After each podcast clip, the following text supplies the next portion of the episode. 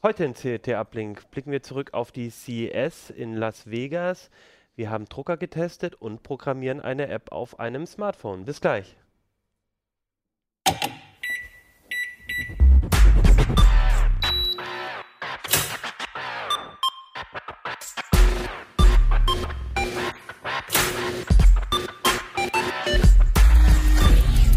CT Uplink. Hey, herzlich willkommen bei CT Uplink. Mein Name ist Achim Bartschok und wir sind heute wieder im CT-Keller, um die CT zu besprechen. Wir sind immer noch in der roten CT, die CT Nummer 2 in diesem Jahr. Und ähm, haben neue Themen dabei und die Themen haben mitgebracht heute. Nico Joran. Rudi Opitz. Und Ronald Eikenberg. Ja, schön, dass ihr da seid. In der Runde waren wir, glaube ich, auch noch nicht hier. Das, äh, Kann mich nicht erinnern, nee. Das verspricht wieder neue dynamische Gespräche und interessante. ja, ja. Wir fangen an mit einem Thema, das besonders aktuell ist, das im, im Heft noch gar nicht so eine große Rolle gespielt hat. Da hatten wir schon so ein bisschen so, so die ersten Eindrücke von der CES schon drin, aber ich glaube, in der kommenden Ausgabe wird es noch mal ein bisschen mehr geben, mehr von den Neuvorstellungen, nämlich die CES. Nico, du warst in den USA letzte Woche, Genau. bist zurück, seit wann? Ähm, Montagnachmittag. Also, Also, äh, bist paar- schon vom Jetlag inzwischen So langsam geht's wieder, ja, genau. Okay. Ja, ähm, erzähl uns doch mal, wie es war. Was, was waren so die, die großen Themen auf der CES? Das ist ja so die, die Highlight-Messe, die so ein bisschen vorgibt, was im Jahr wahrscheinlich relevant werden wird im, im IT-Bereich. Genau. Also es ist die Elektronikmesse, wo im Unterschied jetzt zur IFA ist es ja kein, die IFA ist ja eine Publikumsmesse und das ist mehr halt die Fachmesse. Und äh, was da ganz interessant ist, ist, dass man halt auch viele Prototypen sieht, Sachen, die eben noch nicht in der Serienproduktion sind, die nicht morgen im Laden stehen, aber man kriegt halt für das ganze Jahr einen ganz guten Ausblick.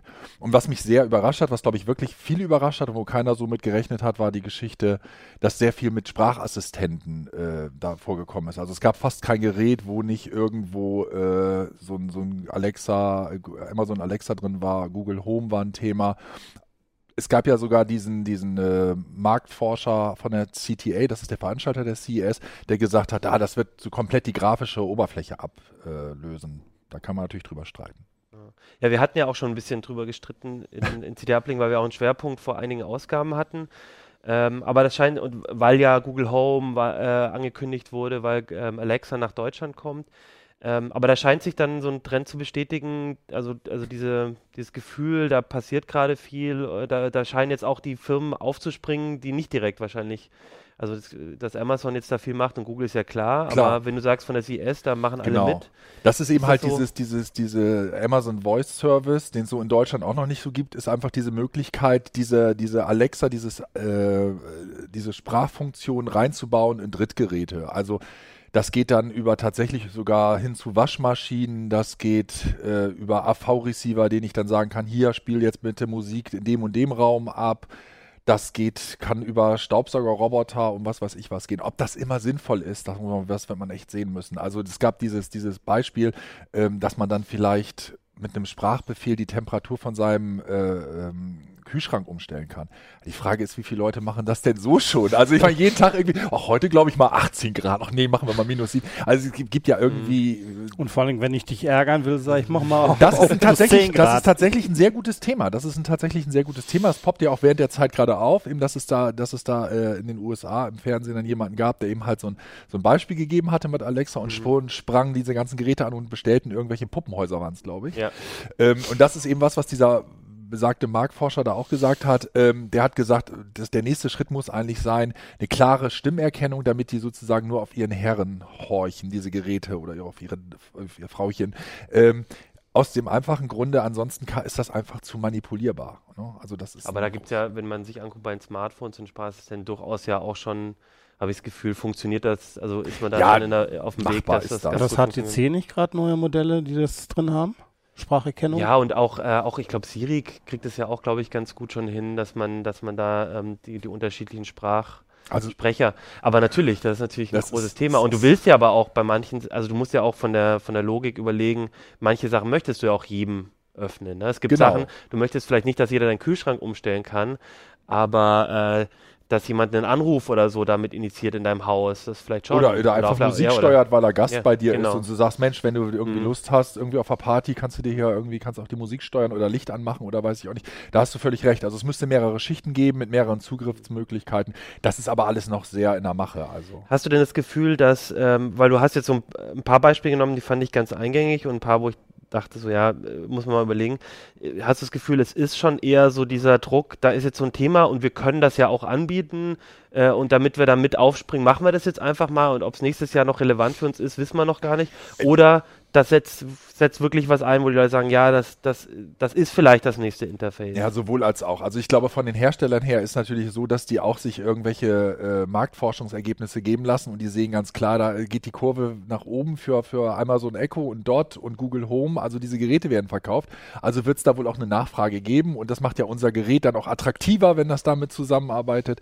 Ähm, andererseits sehe ich halt tatsächlich auch wirklich äh, Sachen, wo es wirklich zu gebrauchen ist. Also viele Smart Home Komponenten, Licht, äh, eben halt Musiksteuerung und, und, und da ist das wirklich nicht schlecht. Also wenn ich mit meinem Tablett, ich habe ja zu Hause schon so ein, so ein Dot oder zwei inzwischen sogar, wenn ich da mit meinem Tablett äh, voll beladen ins Wohnzimmer komme, dann finde ich das nicht schlecht, wenn ich da irgendwie Licht anmachen kann und, und, und Fernseher einschalten kann, ohne dass ich da erstmal alles abstellen muss und die Fernbedienung rauskramen muss. Also das ist, gibt durchaus sinnvolle Anwendungen. Hast du das Gefühl, also, worüber wir ja auch schon öfters in CT Uplink gesprochen haben, ist so ein bisschen dieses Problem, dass äh, gerade unheimlich viel auch im Bereich Smart Home dann an Dynamik entsteht, was und dann ganz viel äh, mit den Standards die Probleme sind. Wäre das vielleicht nicht auch so ein so eine Möglichkeit, dass da mit Amazon, ob man das jetzt will oder nicht, äh, ob mit Amazon und Google, ähm, vielleicht auch Apple noch, ähm, noch mal doch wieder so Treiber reinkommen, die, ähm, die dann den Markt auch so ein bisschen zwingen, dass man alle auf äh, so in, in bei- einen Standard mit unterstützt. Jetzt geht es über die Sprache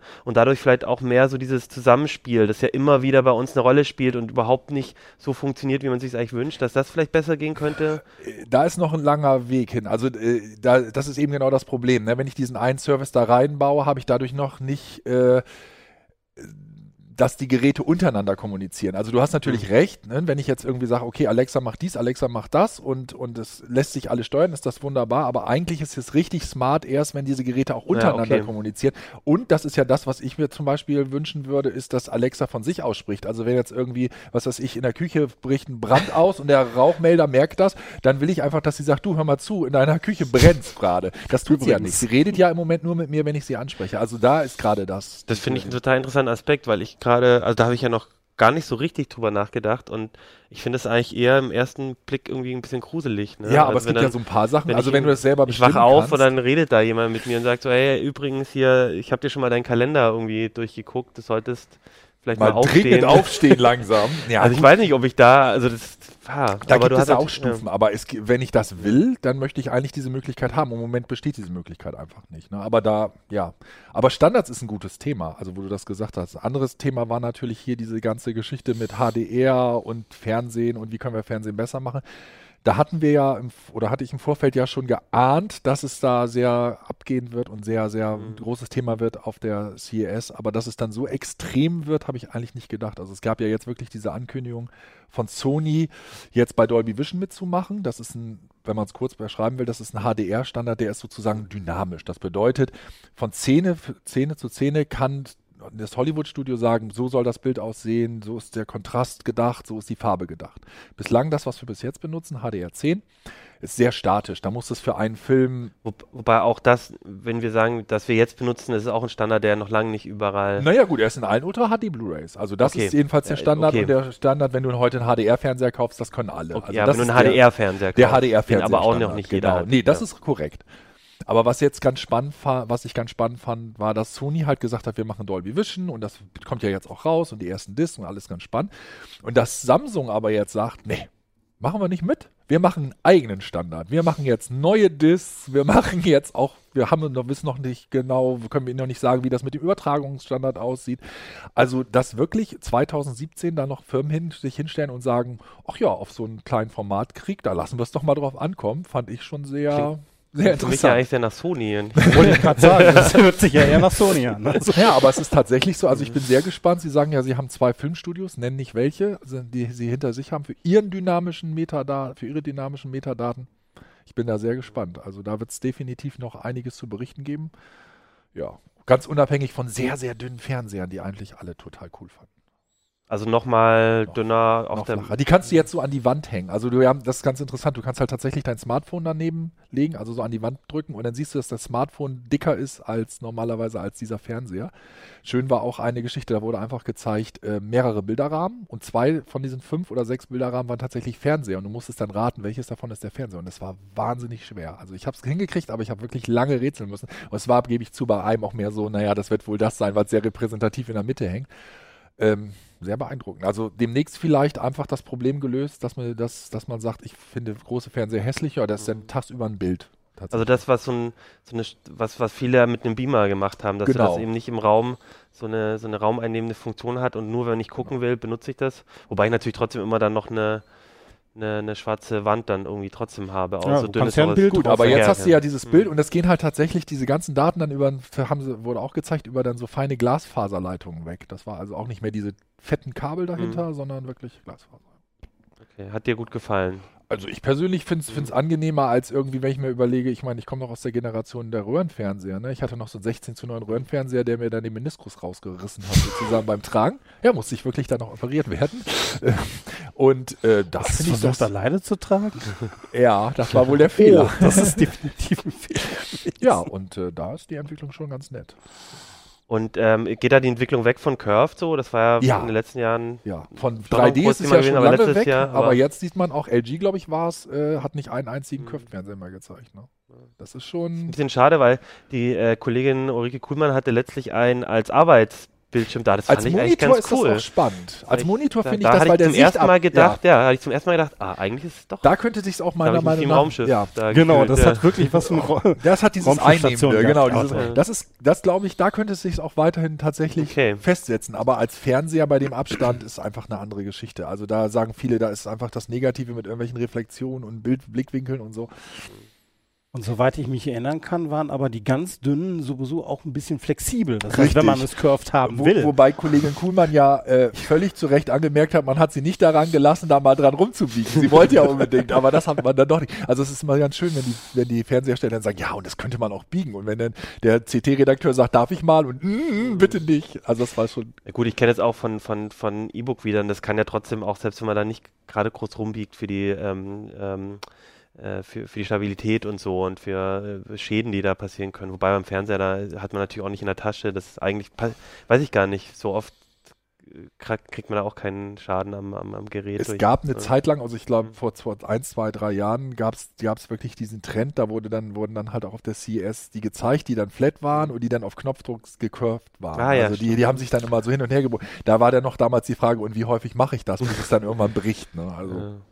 Davon sind sie auch wieder weg. Okay, was, ähm, also da höre ich raus, ähm, das Thema mit ähm, Fernseher oder, oder überhaupt ja Bewegtbild da an den Stellen und die Geräte dafür immer noch, also äh, interessanterweise, man manchmal denkt man auch sehr genau, äh, da passiert gerade ganz viel.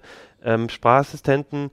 Ähm, in den letzten Jahren waren ja auch so ein paar andere Themen, die, glaube ich, auch schon eine Rolle gespielt haben. Also mit Autos gab es ja relativ viel. Es gab diesen Genau. äh, Tesla-Killer, Immer. der ja schon im letzten Jahr ähm, Genau. gesagt hat, wir machen was Cooles und jetzt das auch gezeigt hat. Sie haben jetzt ein, äh, Sie haben jetzt tatsächlich also äh, auch ein, ein, ein, ein Modell, ein Serienmodell sozusagen gezeigt und den haben sie dann auch vorgeführt und gegen Tesla fahren lassen. Ähm, der fuhr dann auch hurra, hurra, der war dann schneller. Preise wurden aber nicht so wirklich genannt. Da muss man überlegen, wovon wir da sprechen. Und man Mhm. muss einfach sagen, kurz vor der CES kam diese, diese negative Geschichte, dass Faraday Future ist das Ja, dass die genau. halt äh, in, in Las Vegas wollen die ja, äh, oder in der Nähe von Las Vegas wollen die ja bauen, also die bauen lassen, aber haben die eher Werk. Und dass aber dieses, dieses Werk, dieser, äh, da ein Baustopp, dass es da einen Baustopp gab. Also äh, Also man hatte eh auch letztes Jahr schon so ein bisschen Gefühl, Man hatte, irgendwie, man ist so äh, ein bisschen äh, un, äh, unklar, ein bisschen intransparent, was, ob das Ja. jetzt was ist oder ob das große Töne sind, aber zumindest haben sie Also das Auto war, können. genau, das war toll, das fuhr auch da, das war super. Das, klar, es gibt immer, bei den Vorführungen gibt es immer mal hier was und da was, wo die Kollegen dann auch gegrinst haben, weil dann irgendwas nicht so richtig funktioniert hat. Aber es war auf jeden Fall was da. Man konnte auch tatsächlich auf der Messe sich das genau angucken, anfassen und alles. Aber die Frage bleibt halt immer noch, wann wird es zu welchem Mhm. Preis wirklich zu hm. bekommen sein. Und das ist, ein, das ist ja nur ein Punkt, der jetzt nicht mal eben so, so, so eine Bagatelle ist, wenn ich sage, okay, letztes Jahr hatten die irgendwie einen Baustopp bei ihrer Produktion. Also bei der Firma selber, die hm. dann wiederum das Gerät, äh, in dem das Gerät produziert werden soll. Daher bin ich da echt ein bisschen vorsichtig. Ne? Und andere Automobilhersteller, für die ist das inzwischen auch ein Standardtermin, so die CES? Ja, da? das ist irre. Also man hat manchmal das Gefühl wirklich, also es, dass man auf so einer Autoshow ist. Ne? Es waren ja zwei Kollegen äh, wirklich nur praktisch da und haben sich nur noch damit beschäftigen können, weil da so viel los war. Ähm, was auch, auch deshalb interessant ist, weil ja danach in Detroit eine Woche später diese Autoshow ist. Also schon. Aber ist dann der Fokus zumindest ein anderer, dass dann auf der CS geht es dann eher um die Gadgetisierung des Autos oder oder ist oder geht es da wirklich um Ach, Elektro nee. und neue ja, und weniger um also früher ich weiß noch Ford ist immer hingegangen und hat halt auch den Assistenten da mit dem ja. Ford Sync und so oder verlagert sich das schon mehr, wir präsentieren jetzt unser Auto hier? Ja, es ging halt tatsächlich sehr viel darum, äh, künstliche Intelligenz mhm. im Fahrzeug, also alles, was irgendwie darum geht, ähm, dass, dass halt die Umgebung wirklich gescannt und erfasst und ausgewertet wird. Das war ein ganz großes Thema. Und tatsächlich auch, um wieder den Kreis zu schließen, auch wieder diese Sprachassistenz. Ja, okay. Also diese Idee, dass zum Beispiel ähm, da kommen wir auch damit zum Reden sozusagen. In dem Moment, wo, wo, wo du von der Seite angesprochen wirst von so einem Assistenzsystem, dass das eventuell für dich äh, als Fahrer besser ist, weil du dann sozusagen automatisch dahin guckst, wo das herkommt. Das heißt plötzlich hier links Impact, dann guckst du vielleicht eher dann schnell hin, was da gerade passiert. Also die Idee, die Sprachassistenz da auch sozusagen als Sicherheitsfeature einzusetzen, war ein großes Thema. Ähm, dann natürlich auch weiterhin alles, was mit Navigation zu tun hat. Und du hattest es ja schon gesagt, ich hatte bei Elektrobit dann auch noch diese kleinen Modellautos aufgenommen, die dann halt tatsächlich, ich weiß nicht, so groß vielleicht waren und dann aber da autonom rumgefahren sind. Auf der Messe. Auf der, also auf, so, auf, so, auf dem Stand von Elektrobit, auf dem Parcours. Ähm, solche, solche Geschichten sind natürlich ganz interessant, weil da auch sehr viele Softwarefirmen sind, die sagen, okay, wir machen natürlich dann auch die Grundlage für diese ganzen tollen Geschichten. Es hilft ja nichts, wenn jetzt jemand sagt, Mensch, ich kann ein Verkehrszeichen erkennen und vielleicht, dass da links und rechts noch irgendwie Leute neben mir fahren. So, es muss ja irgendwie was passieren, es muss ja ausgewertet werden und es muss ja erkannt werden, wann eine Gefahrensituation vorliegt. Also natürlich hast du recht, es geht da nicht darum, jetzt unbedingt zu sagen, okay, also wir haben jetzt von dem Golf oder so das neue Modell XYZ oder das wird natürlich dann tatsächlich bei einer, bei einer Automesse dann eher das Thema sein. Gibt es denn sonst noch so irgendwie irgendwelche Highlights oder so? Oder vielleicht habt Kuri. ihr auch in der. Ja, das, Kuri, genau. Kuri. Das, Kuri jetzt war natürlich mein, für uns das Highlight. Das, war jetzt, das wollte ich jetzt auch als eins meiner äh, Highlights in der Berichterstattung. Ja gut, also den Roboter. Ein, genau, es gab einen Roboter, so einen kleinen, schönen, putzigen, gibt es ja mehrere und der hieß jetzt aber auch noch ausgerechnet so wie ausgerechnet unser Kuri. Und den, Kollege aus dem, aus dem Newsroom. Und den konnte man tatsächlich per Sprache, das hat dann Keno ja gemacht, mit Hey Kuri ansprechen. ich warte ja immer noch auf den Moment, wo dann auch Keno hier, Keno ist ja noch unterwegs, wo der hier dann auch steht und sagt, Hey Kuri, I love you, zu unserem Kuri. Mal sehen, wie der reagiert. Der andere kleine Kuri, der Roboter, war ja ganz begeistert davon und hat dann auch, glaube ich, ein Herz gezeigt und fährt dann. Das Gerät ist allerdings, das muss man auch sagen, Prototyp von einer Bosch-Tochter mhm. und ist jetzt nicht unbedingt sofort für den deutschen Markt gedacht, sondern das ist, die sind da sehr auf den amerikanischen Aber ich habe das Gefühl, so dieses, was natürlich immer so ein, so ein Fortschritts-, Zukunftsding ist, so mit Robotern und so, aber ich hatte das Gefühl, es war in diesem Jahr auch wieder ein bisschen stärker.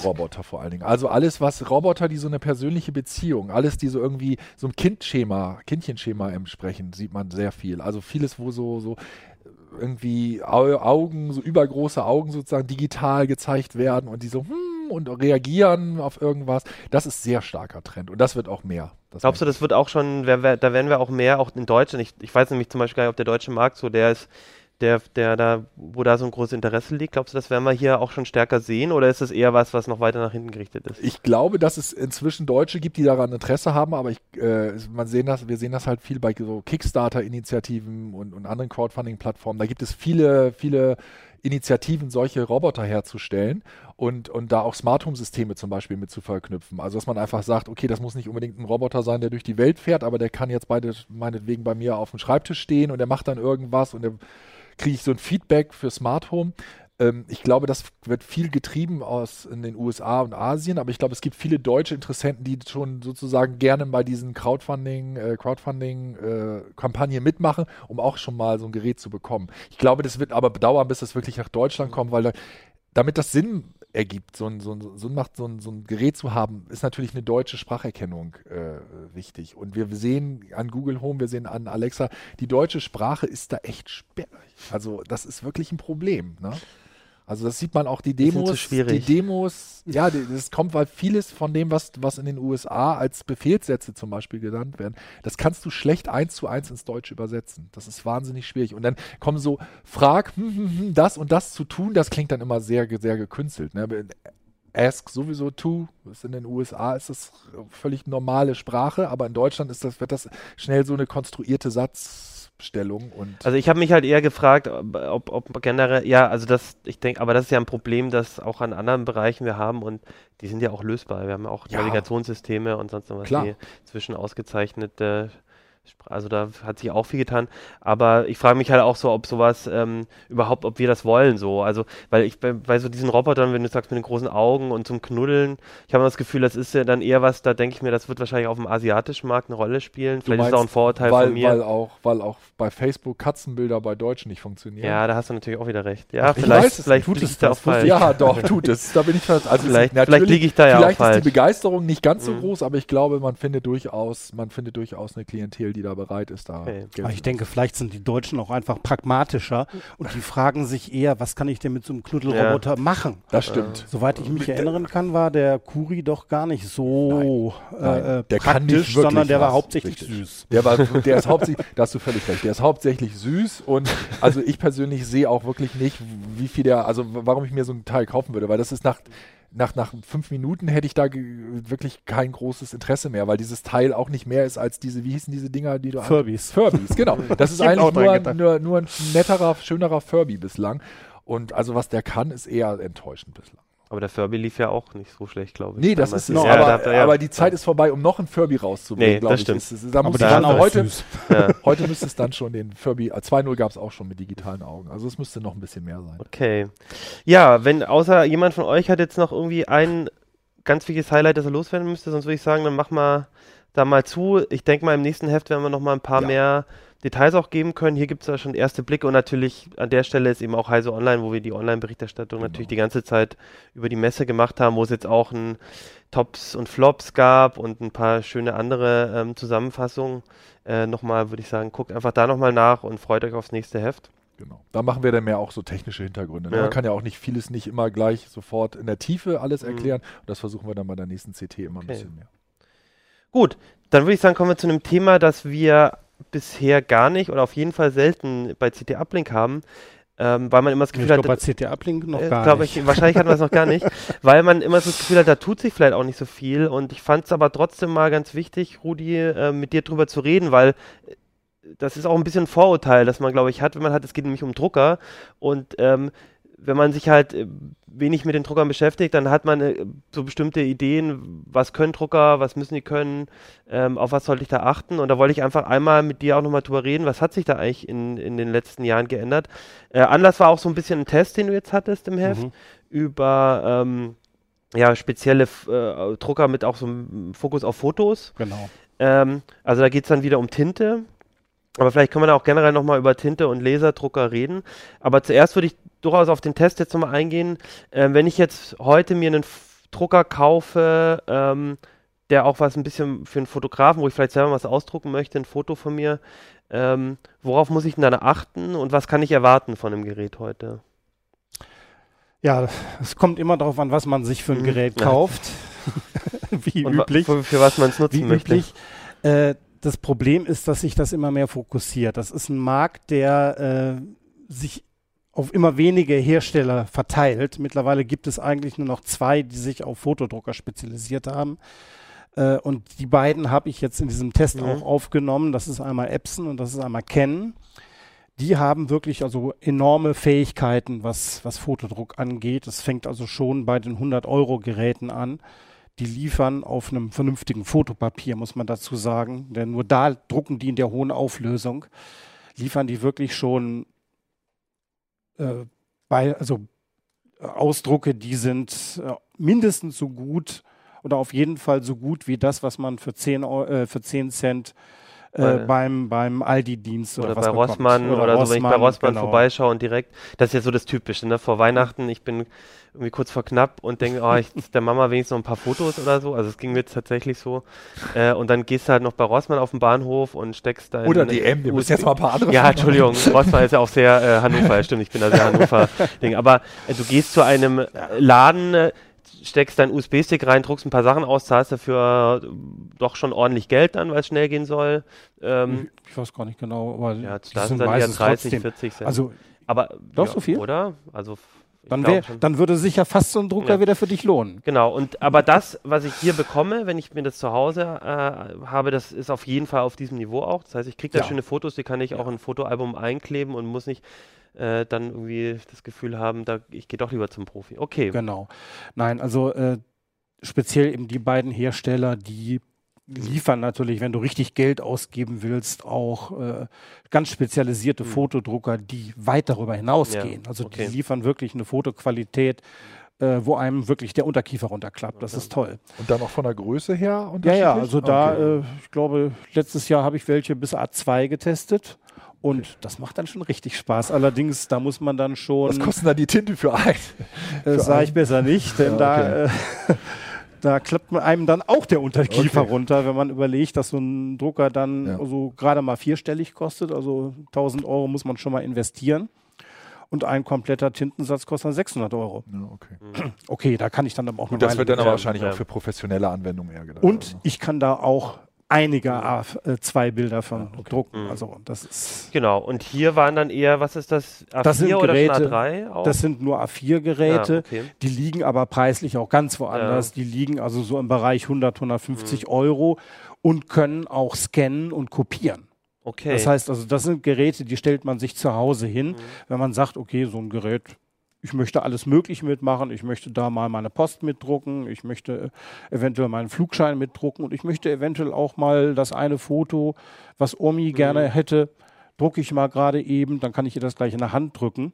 Das ist dann zwar etwas teurer als so ein Umkehrdienst oder äh, so ein Druckdienst äh, beim, beim Discounter, aber äh, das habe ich sofort. Und was noch ein Vorteil ist, ich habe auch so ein bisschen Einfluss auf die Bildgestaltung. Das heißt, wenn ich bei einem Druck sehe, oh, da ist aber irgendwie ein Blaustich, mhm.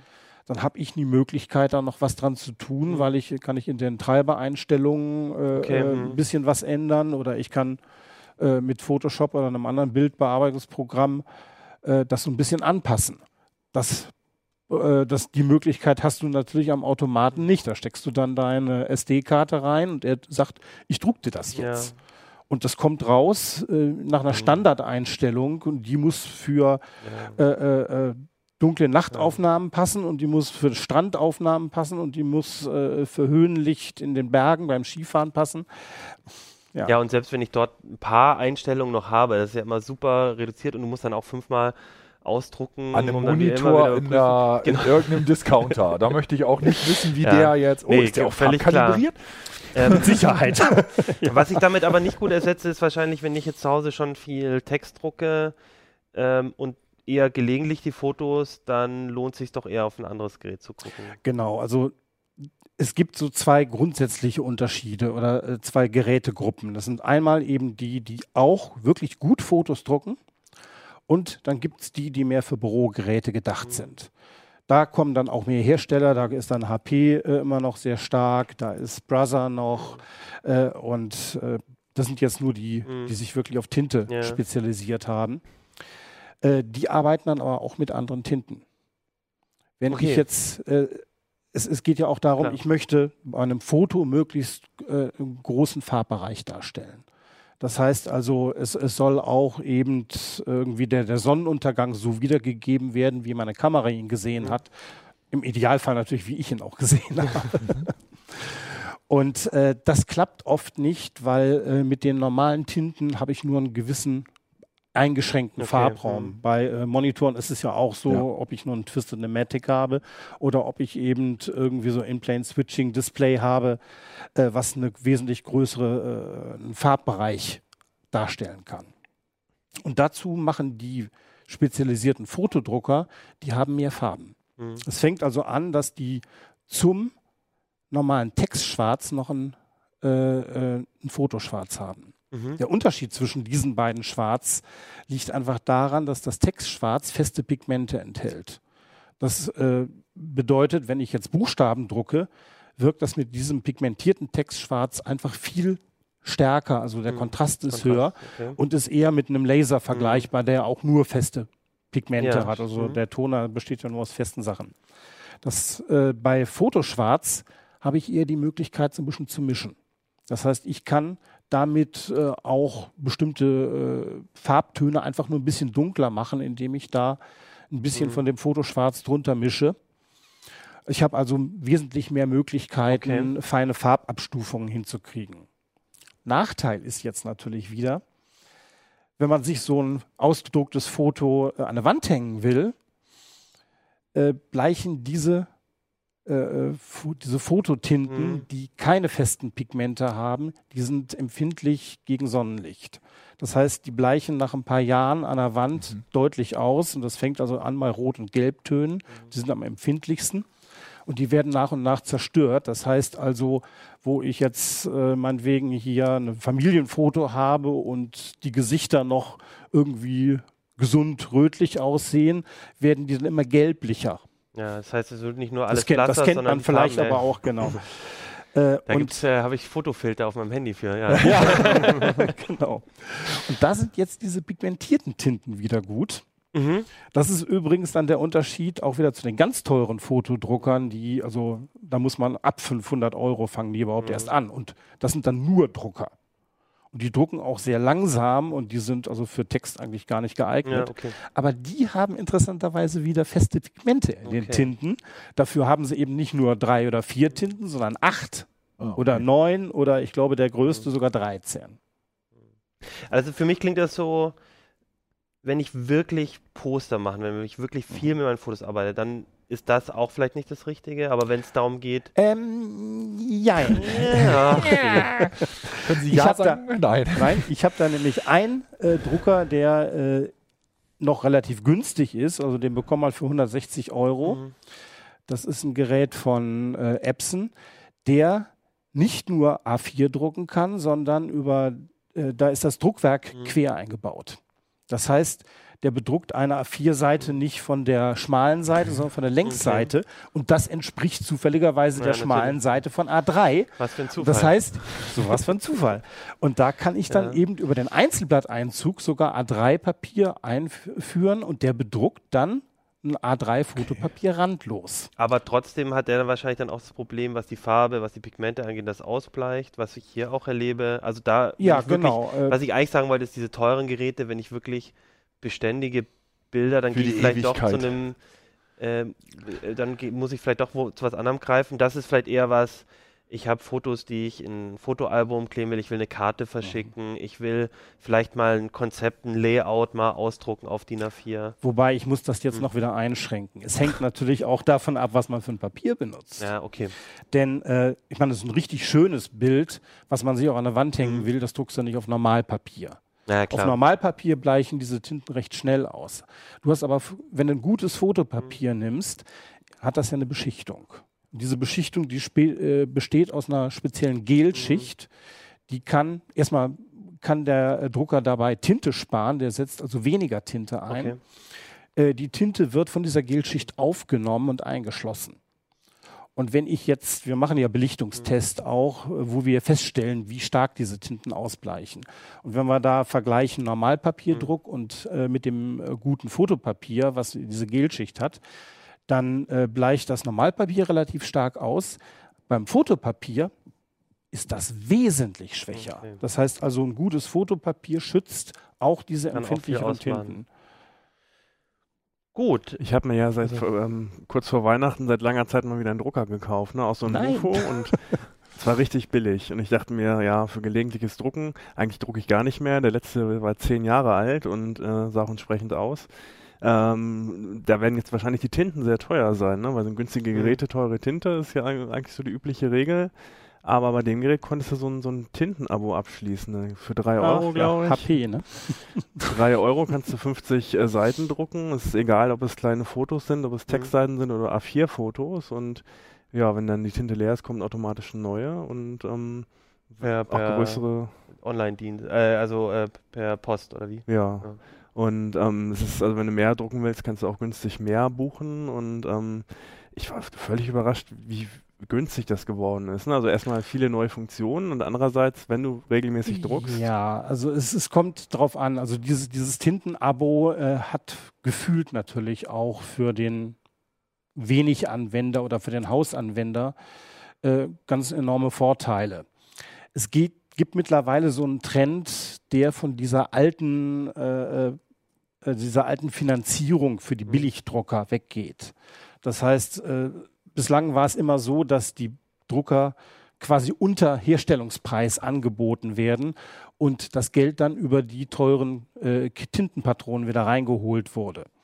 Das ist also ungefähr so, also auch ein iPhone bekommst du einfach nicht für einen Euro, sondern du musst nebenbei noch einen fetten Vertrag für 50 Euro, den du normalerweise für 20 Euro hättest kriegen können. Und dir bist du wenigstens zwei Jahre erstmal drauf festgenagelt und bezahlst unterm Strich sogar mehr, als wenn du dir das iPhone so gekauft hättest. Und es gibt jetzt ein paar Firmen, die fangen an, eben von dieser Finanzierungsart, von, von, äh, von diesem Subventionierungsmodell wegzugehen und sagen, Leute, wir verkaufen euch jetzt Drucker, die kosten jetzt 200 Euro mehr als normal, aber dafür liefern wir euch gleich schon mal Tinten für 5000 Seiten mit. Und die nächsten Tinten, da geben wir euch einfach eine Flasche, füllt da rein und diese Flasche, da kostet 70 Milliliter äh, äh, 10 Euro. Und normalerweise bezahlst du für 4 Milliliter 20 Euro in diesen kleinen äh, Patrönchen. Das heißt also, das ist schon mal eine ganz andere Sache. Und wenn man dann den Preis pro Seite berechnet, liegt der um Größenordnung unter dem, was man normalerweise bezahlt. Und andere, die machen eben dann äh, solche Tintenabos, die gerade für Leute, die alles Mögliche drucken, die auch mal Fotos drucken wollen, die ihre äh, Post drucken wollen, die äh, für alles Mögliche das Gerät benutzen. Für die ist das richtig interessant, weil es ist völlig unabhängig, wie viel Farbe ich eigentlich auf die, aufs Papier auftrage. Ich bezahle immer pro Blatt. Und das ist eigentlich eine schöne Sache. Nebenbei noch ein Vorteil, der äh, Drucker, der telefoniert automatisch immer nach Hause. Äh, eventuell Vorteil jetzt für wie? ja, ja, das ist, äh, also es geht natürlich alles über die Cloud. Also man Ja. muss da den Herstellern wieder mal vertrauen und sagen, gut, ich gebe die Steuerung meines Druckers in der, insofern aus den Händen, dass ich mich gar nicht, gar nicht mehr um die Patronen zu kümmern muss, äh, brauche. Das macht halt eben die Firma selbst. Der Drucker telefoniert nach Hause und sagt, ne, äh, äh, der, der Ronald, der äh, will demnächst nur wieder drucken und seine Patrone ist jetzt nur noch ein Drittel voll, schickt dem doch schon mal die nächste Patronensatz. Ne, dann hast du den schon im Haus und wenn äh, gewechselt wird, brauchst du nur noch zu wechseln. Das andere schickst du kostenfrei wieder zurück, wird dann recycelt oder wieder befüllt oder was auch immer.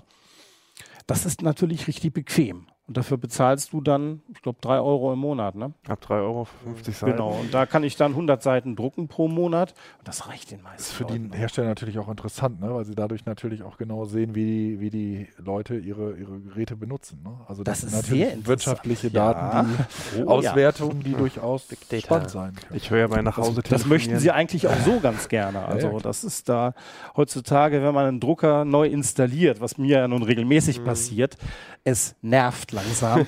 man muss ständig wegklicken. Nein, ich möchte nicht beim User Survey mitmachen. Ich möchte nicht, dass du sämtliche Daten in Klammern anonymisiert, das ist ja auch dein Thema, nach Hause telefonierst. Das muss ich erstmal alles abhaken. Ich höre ja bei nach Hause telefonieren in der Regel schon weg, weil ich ja, ich mache ja Sicherheit und so. Und, äh, Ja, ja. aber in dem Fall ist es tatsächlich, äh, ich kann nachvollziehen, warum sie es tun und ich habe einen Vorteil daraus. Also oft ist So, es ja so, die genau. machen das einfach, aber in dem Fall sagt selbst ich, ja, kann man machen. Dann machen das, Das kommt ja immer auch drauf an, was, was da übertragen wird. Ne? Wenn, ja, mein, das wenn ich- machen sie ja auch. Das ist aber ja ja. Nein, aber äh, das, das genau.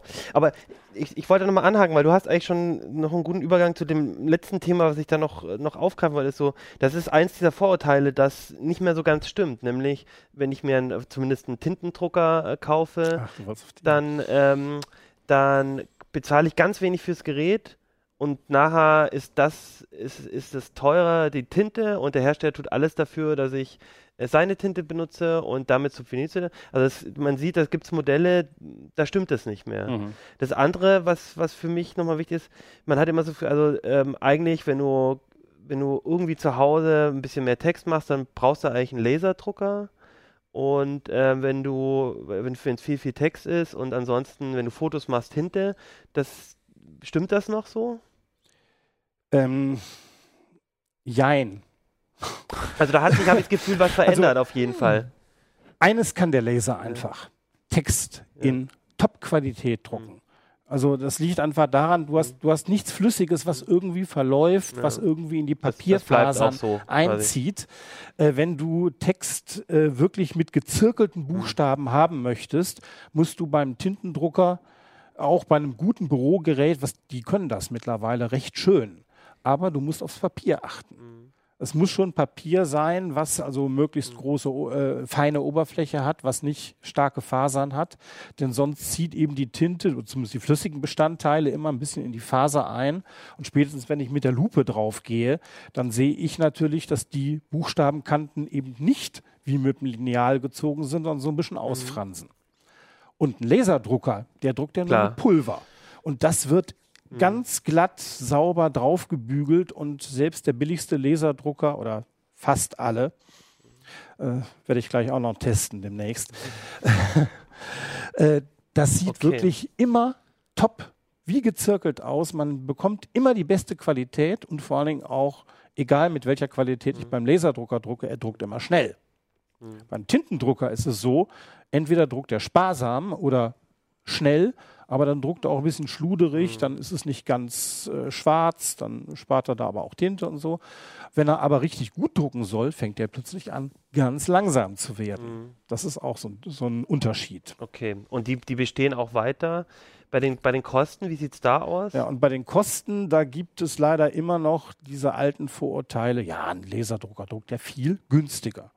Und da muss ich wirklich sagen, die Zeiten sind vorbei. Umgekehrt wird ein Schuh draus.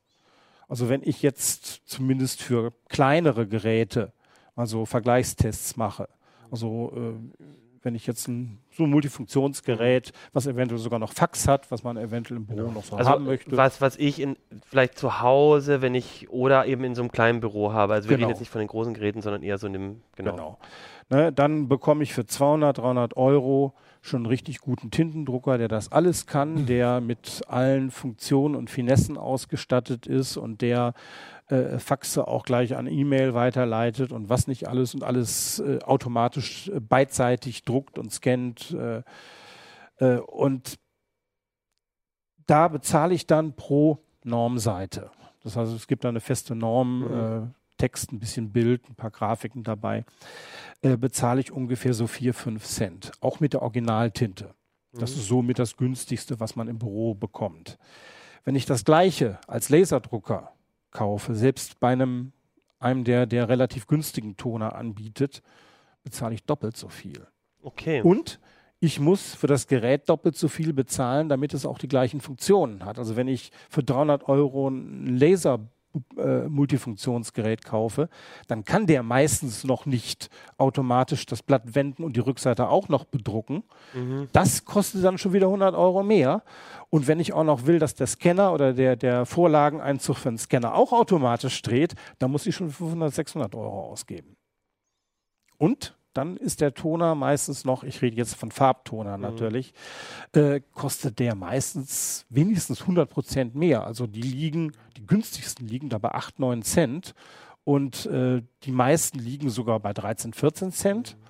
Und wenn man sich so einen ganz kleinen Farblaser äh, für zu Hause kauft, sagt, ich brauche den ja nicht viel, dann lande ich bei weit über 20 Cent pro Farbseite.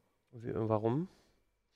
Weil, Das ist eine gute Frage, weil Nein, die im Grunde genommen ihre günstigen Farblaser genauso subventionieren. okay, da, ah, verstehe. Ja, okay, klar. Und äh, es gibt da äh, Beispiele von manchen Firmen, ich nenne jetzt mal keine Namen, aber da ist es günstiger, sich lieber einen neuen äh, Farblaserdrucker zu kaufen, als ein Genau, komplettes ich Set Original Toner. alle. Ja, ist Ne, da, ist, da ist das komplette Set Ja. Original Toner teurer als wenn ich mir einen neuen. So mache ich schon bei meinen Autos, wenn Farblaser. Sprit alle ist.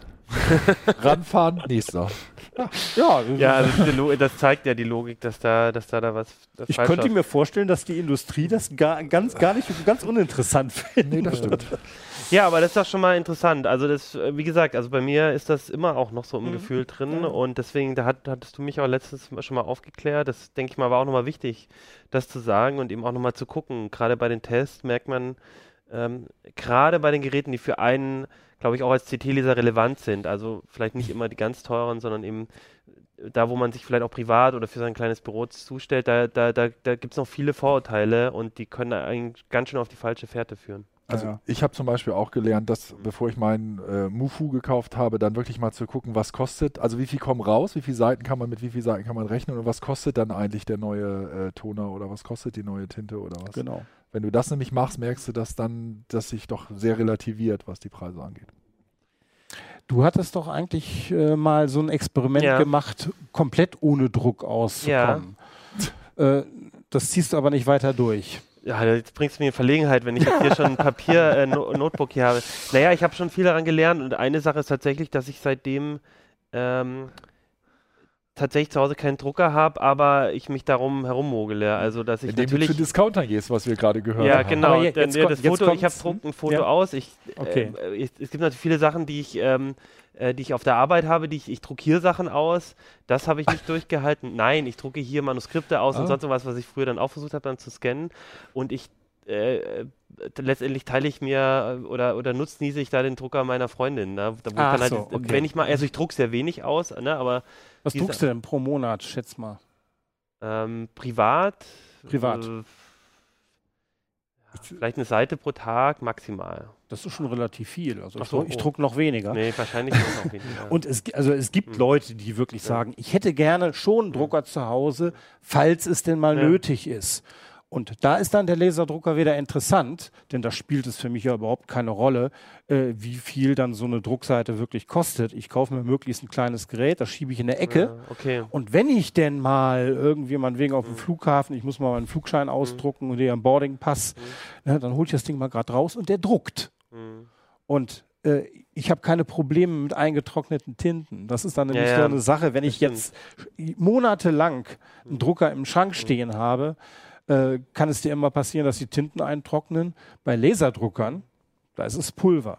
Der trocknet nicht ein. Und das ist dann der Vorteil davon. Und wenn, wenn auch jetzt nur der Toner jetzt für diese eine Textseite, die ich ausgedruckt habe, 6 Cent kostet, ist es mir Ja, egal. Ich habe mir das Gerät einmal Ja. gekauft und äh, wenn der in sieben, acht Jahren die Kartusche leer ist, na Mhm. gut, dann ist das Gerät abgeschrieben. Ja.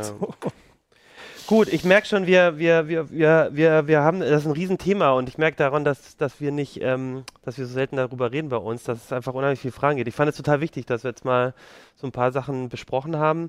Aber wir müssen noch, damit äh, wir nicht äh, hier völlig überziehen, nochmal aufs, aufs letzte Thema gehen.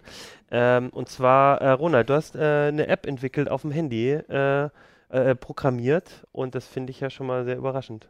Ja, das, das Besondere ist, dass ich dazu die äh, Tasker Automatisierungs-App benutzt habe. Das haben viele ja installiert, um Dinge zu automatisieren.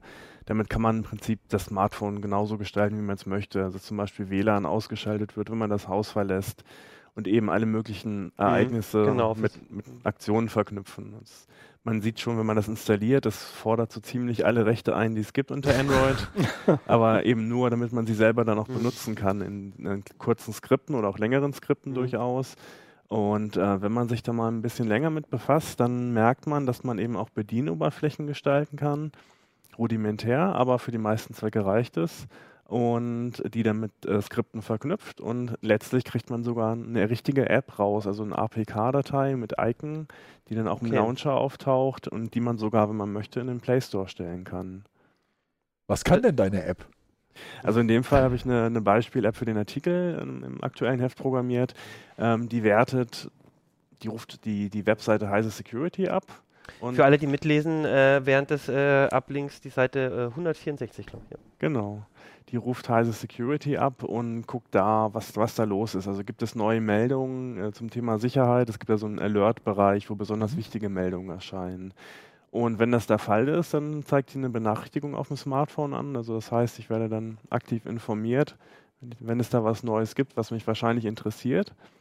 Und ähm, das war ein gutes Beispiel, weil man da sieht, dass dann eben Quellen angezapft werden, die da erstmal gar nicht für geschaffen sind.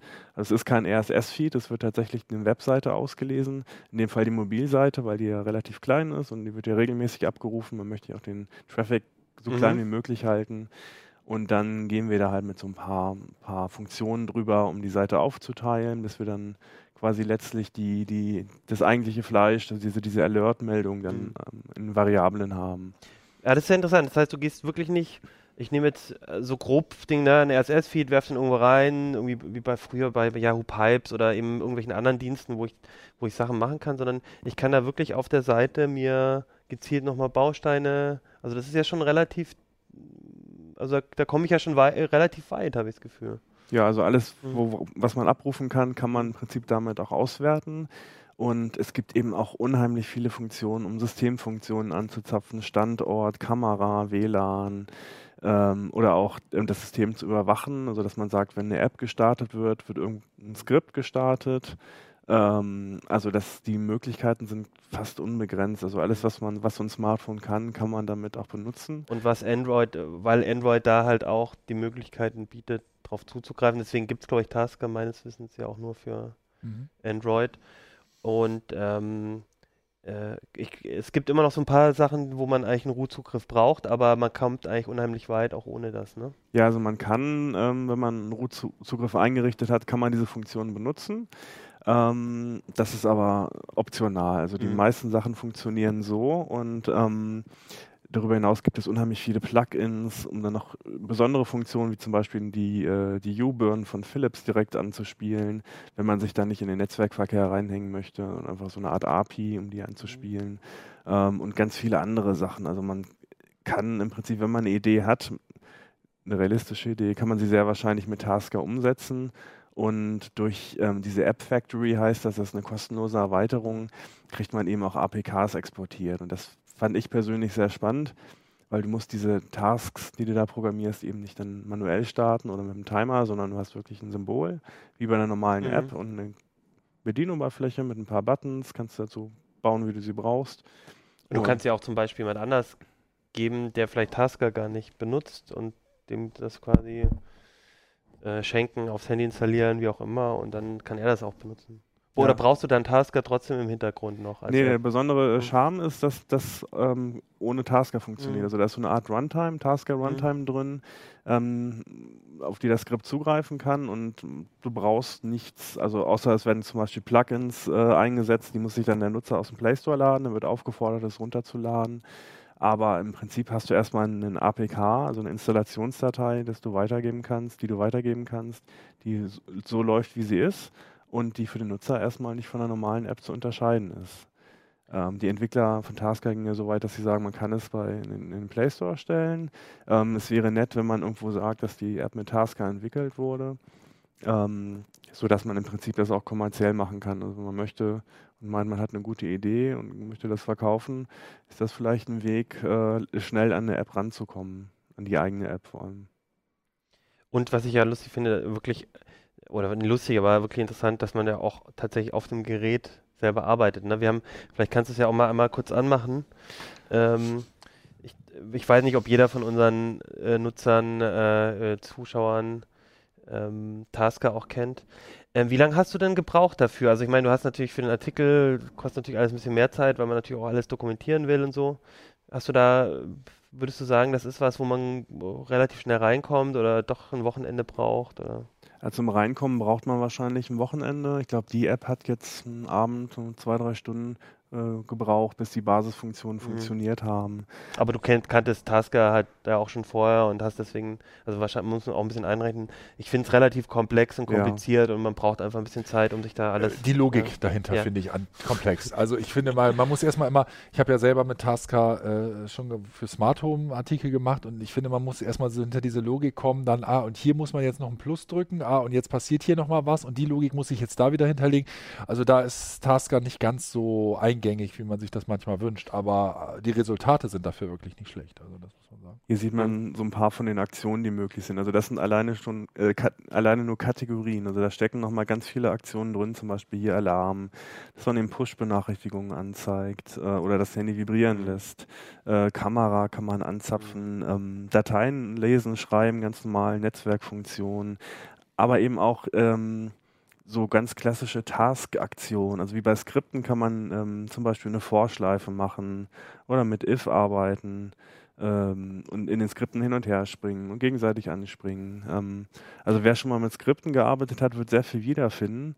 Ähm, und das Schöne ist, dass man hier eben nicht viel schreiben muss. Man muss nicht viel tippen, sondern es gibt so Eingabemasken dann für die einzelnen Funktionen. Oh, okay. Man hat dann so Blöcke und ähm, hier sieht man das und kann die hin und her schieben und bearbeiten. Also man muss wenig mit dieser mühseligen Tastatur arbeiten, sondern macht viel mit, mit dem Finger. Und, ähm, Was auch Nachteile haben kann, weil bei manchen Sachen, finde ich, ähm, ist es manchmal schon eingängiger, sich einfach so eine Schleife vielleicht auch mal aufzuschreiben. Also ich weiß nicht, ich fand es auch manchmal jetzt, an manchen Stellen auch ein bisschen zu kompliziert. Jetzt würde ich ja fragen, äh, könnte ich denn, wenn ich jetzt so ein bisschen Erfahrung mit Skripten habe, ist es für mich doch einfacher, mich erstmal einen PC, eine richtige Tastatur zu setzen und erstmal so ein Skript zu schreiben und es dann auf das Gerät runterzuladen? Es, gab ein, äh, es gibt einen Editor für diese Tasker-Skripte, der momentan nicht weiterentwickelt wird. Ähm, ich persönlich muss sagen, für mich war das eines der größten Vorteile, dass okay. ich auf dem Gerät arbeiten kann, weil ich so. warte auf die Straßenbahn, mache irgendwie ein paar Funktionen okay. fertig. Mhm. Ich habe nicht mehr die Zeit, mich abends hinzusetzen und dann ich mich erstmal in so eine Entwicklungsumgebung ja. einzuarbeiten. Gerade bei Android, es gibt ja dieses Android Studio, da musst du dann mit Java ähm, hantieren, bis du da zu Ergebnissen kommst. Das, das dauert schon ein bisschen. Wenn du nee, ich meinte jetzt also schon hier äh, für den Tasker noch ein Skript zu erstellen. Das also so eine Art Texteditor, ob du einen Texteditor zum Beispiel nutzen könntest. Wenn du sagst, ich habe jetzt doch was Längeres, dass man einen Texteditor das vorschreibt auf dem PC und das dann hochlädt. Das war, glaube ich, die Frage. Also es sind XML-Dateien, also man kann ah, ja exportieren, okay. importieren. Ja. Könnte man im Prinzip, ist, glaube ich, aber umständlicher, als das direkt auf okay. dem Gerät zu machen. Wie groß, wie, wie, wie, weit reicht das Ganze? Also das, was du jetzt beschrieben hast, ähm, finde ich schon echt beeindruckend. Das hätte ich nicht gedacht. Also vor allem, dass man auf der, also so ein Parsing auf der Seite so so, so kleinteilig machen kann. Aber ich, ich meine, ich gehe jetzt mal davon aus, ich kann da jetzt kein äh, grafisches, äh, kein Spiel irgendwie da entwickeln.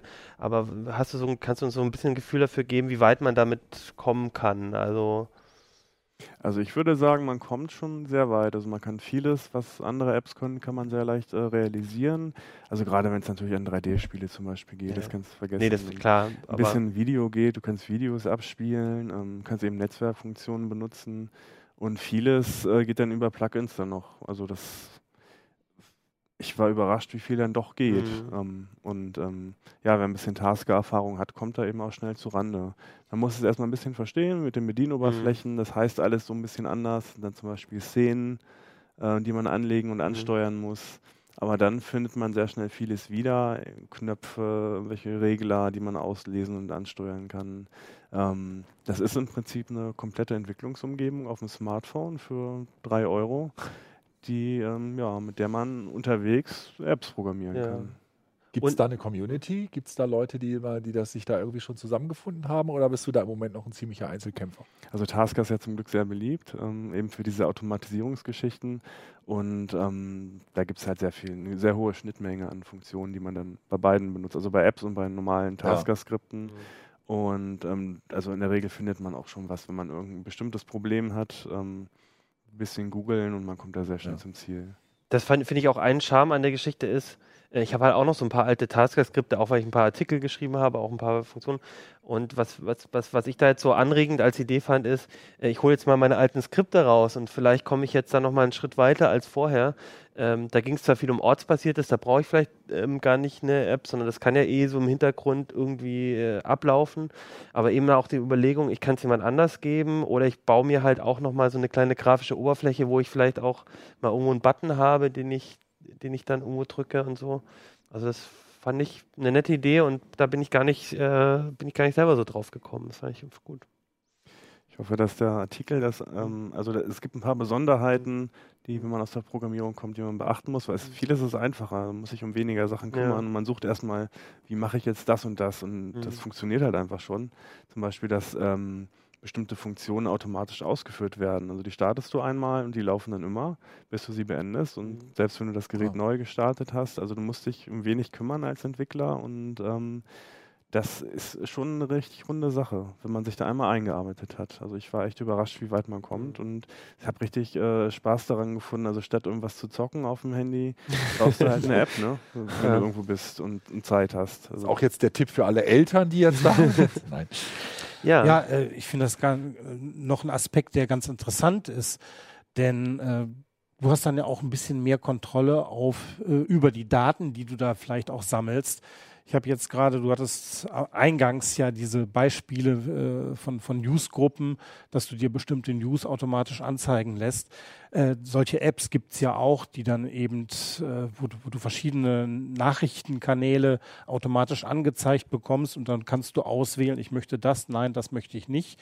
Nur äh, diese Daten, die ich dann auswähle, die gehen ja auch schon wieder in die Mhm, Cloud und stimmt. die Anbieter dieser Apps sammeln von mir natürlich schon wieder ein Benutzerprofil und hier kann ich eben, äh, bin ich Herr bei meiner eigenen Daten und sage, ich möchte dies und das und kein anderer äh, sammelt da irgendwie ein Ja. Profil über mich, um mir eventuell dann wieder äh, spezialisierte Werbung anzubieten.